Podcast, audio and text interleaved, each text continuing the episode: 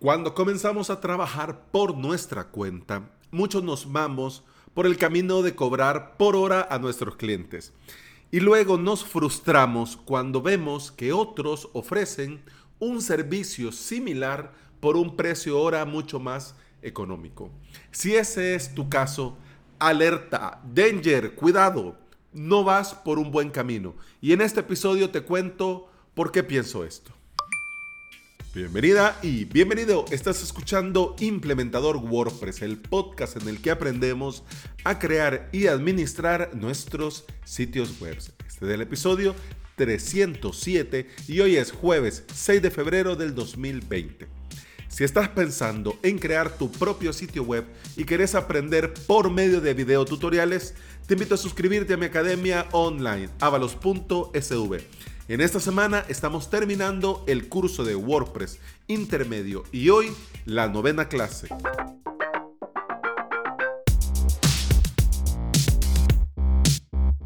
Al tener una academia online como es avalos.sv, muchos suscriptores me platican, además de hacerme sus preguntas técnicas o sus dudas sobre una clase en particular, me platican sus planes y emprendimientos. Muchos se forman para aumentar sus habilidades profesionales, pero la gran mayoría quieren formarse para ofrecer sus servicios profesionales como implementadores WordPress.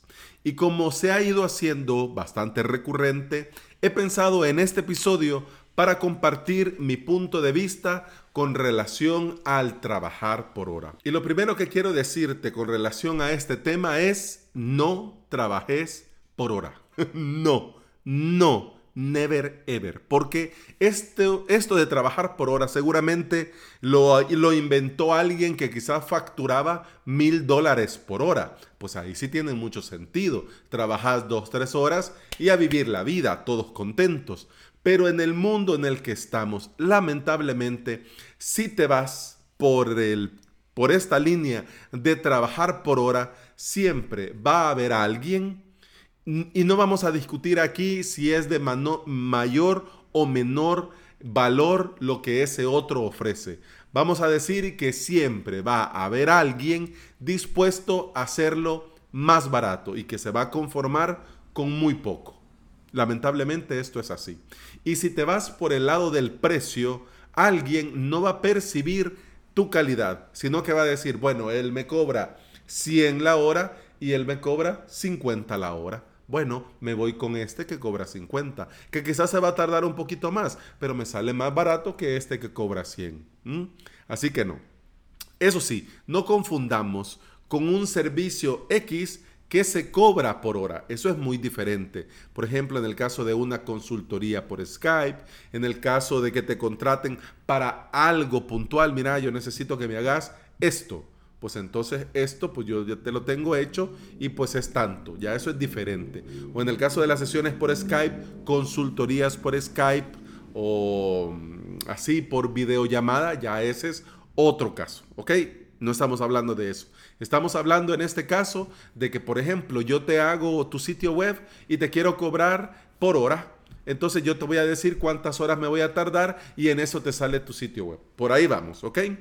Cobrar por hora lamentablemente genera una relación tensa desde el principio, desde el minuto cero cuando nos comunicamos con nuestro cliente. Porque los clientes siempre quieren pagar el mínimo de horas posibles y lo mínimo por hora.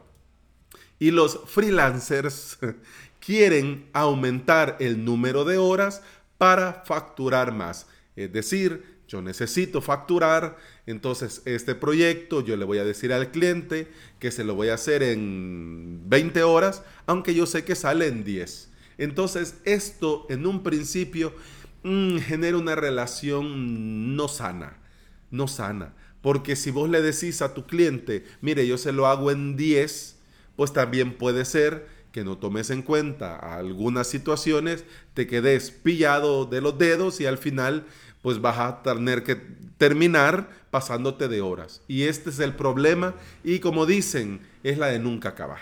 Por eso yo te recomiendo que vayas por otro camino. Y yo por eso no te recomiendo nada el trabajar por horas, porque además el día tiene las horas que tiene y no podemos hacer nada. El día comienza cuando comienza y termina cuando termina. No hay más, no hay trucos mágicos para poder hacer un día de 48 horas. No se puede, simplemente no se puede.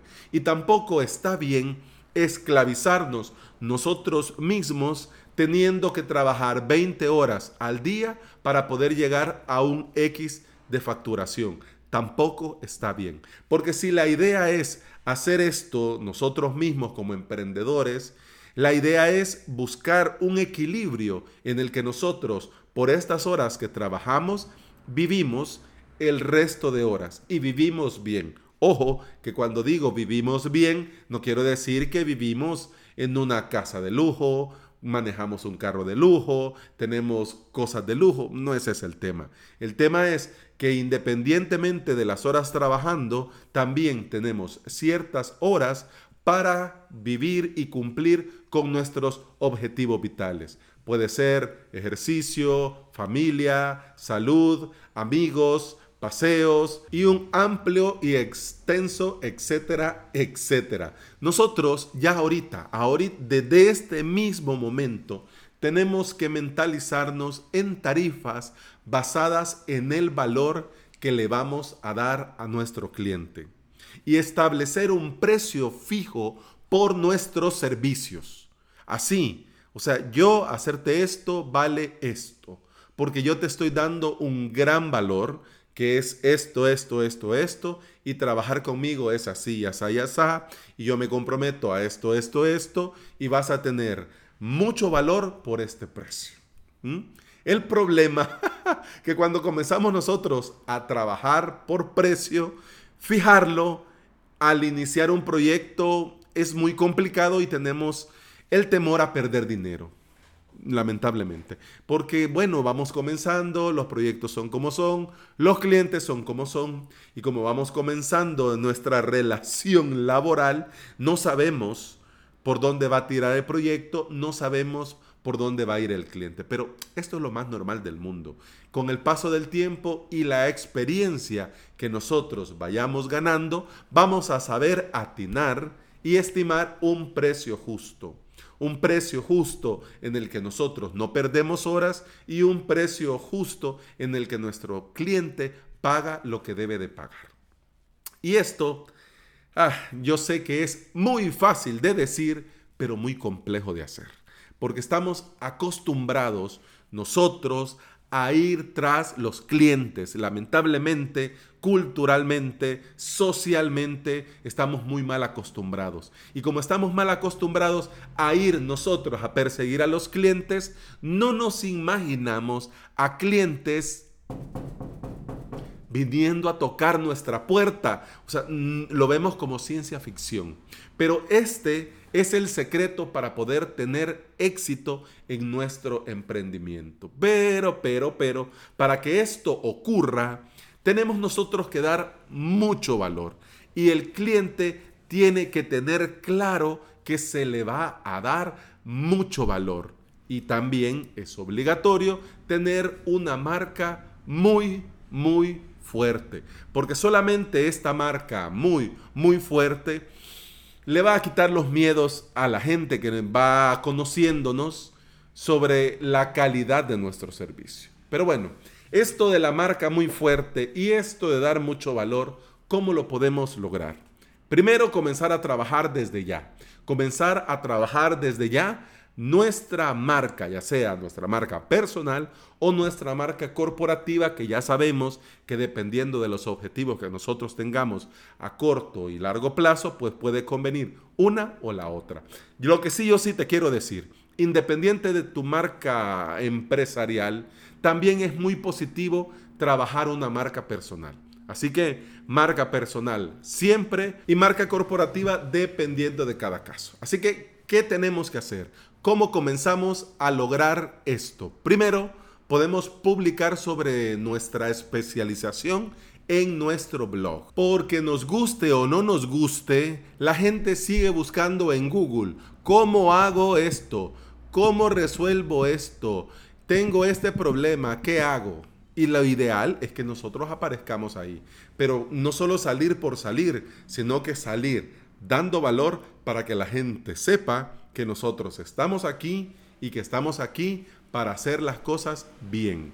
Además, también podemos, hablando de escribir, podemos publicar artículos en sitios web que lean nuestros clientes potenciales. También podemos comenzar a apostar por el email marketing, porque aunque las redes sociales son las redes sociales, todos tenemos un correo electrónico y todos revisamos nuestro correo al día. Y algunos muchas veces al día. Y algunos pues a cada rato. Así que enviar una newsletter a una lista de interesados en nuestra propuesta de valor es muy buena idea. También dar charlas, conferencias, workshops, talleres, etcétera, está muy bien. Bueno, si nos contratan por esto, mejor que mejor. Así nos damos a conocer, tenemos, digamos, como dice Joan Boluda, un cliducto de imagen y además, pues también ingresamos, que también nunca viene mal. Otra cosa, organizar nosotros mismos seminarios webs, cursos online y capacitaciones. Hace poco estaba viendo en Instagram un perfil que no lo recuerdo, pero es algo de soy geek, geek, algo así, no recuerdo, pero estaba viendo de paso y e, este chavo eh, es venezolano y quiere comenzar a construir su marca. Y a él no se le ocurrió más que comenzar a publicar a diario en Instagram, eh, eh, carruseles y todo, pero además comenzar a crear cursos online a sus suscriptores de su newsletter. Genial porque toda la gente, bueno, interesada ya en sus publicaciones, se apuntó al primer curso, fue tan bien que luego lanzó otro y se triplicó el número de asistentes y así viene. O sea, aunque haya mucho, mucho, mucho en Internet, siempre hay espacio para alguien que quiera hacerlo bien. Y hablando de escribir y publicar, también podemos nosotros mismos crear un libro, un ebook, para compartir nuestros conocimientos. Este ebook se puede descargar desde nuestro sitio web de forma gratuita, eh, añadiéndose a la newsletter o incluso lo podríamos vender ya sea en Amazon, en Apple o en Google. Y por supuesto, publicar o participar en un podcast relacionado con nuestra especialidad. Principalmente, lo que yo te recomiendo es paciencia y saber esperar. Una marca no se construye de un día para otro, pero si no se hace nada, tampoco se construye marca. Cuando ya has trabajado, cuando vas haciendo, cuando tu marca se va consolidando, solo ahí y solo en ese momento es que los clientes van a comenzar a tocar tu puerta y no vas a ser vos el que va a ir detrás. Quiero recomendarte una charla de David Per Álvarez de WordPress TV, cómo especializarme me hizo pasar de competir por precio a tener lista de espera. Es una charla muy muy corta, pero aporta mucho valor y también nos da mucha esperanza de que se puede, de que claro que se puede. Lo que pasa es que tenemos que trabajar y mientras trabajamos saber esperar, porque lamentablemente el término freelancer se ha desvirtuado mucho con el paso del tiempo y va adquiriendo también una connotación de que un freelancer es alguien que trabaja barato.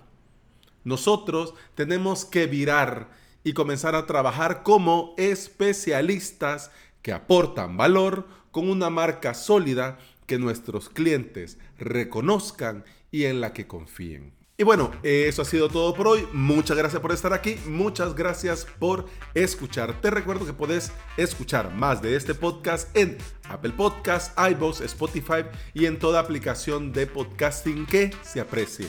En esta semana quiero pedirte un like a mi fanpage de Facebook, facebook.com barra alexavalossv. Desde ya, muchas gracias por tu like y también gracias a Gisela porque ha sido la primera valiente que ha recomendado mi fanpage y me ha dado 5 sobre 5. De corazón, gracias Gisela, te lo agradezco mucho. Y bueno, hoy sí, eso ha sido todo por hoy. Muchas gracias por estar aquí, muchas gracias por escuchar.